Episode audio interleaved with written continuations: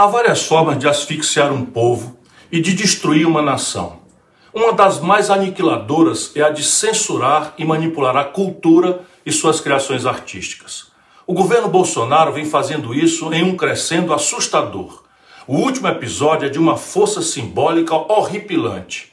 A Secretaria de Anticultura deste governo genocida acaba de negar acesso a benefícios da Lei Rouanet à produção do Festival de Jazz do Capão um evento pulsante que se realiza anualmente em um lugar paradisíaco da Chapada Diamantina. Sabe o que alegaram de forma dissimulada, porém muito clara? Que o faziam por motivos políticos e religiosos. O parecer técnico da Funarte é daquelas peças asquerosas, dignas de figurar nas paredes de um futuro museu da intolerância.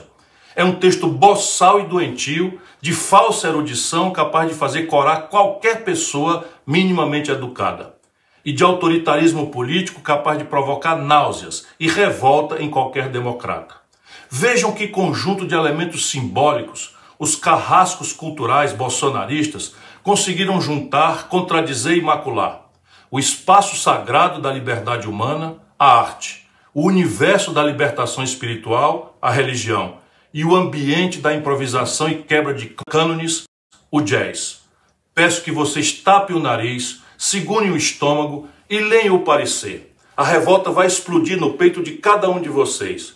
Que essa indignação sirva para a gente se unir ainda mais na luta contra estes senhores das trevas. Uma luta que não deve ser apenas de artistas e criadores, mas de todas as cidadãs e de todos os cidadãos lúcidos e livres deste país.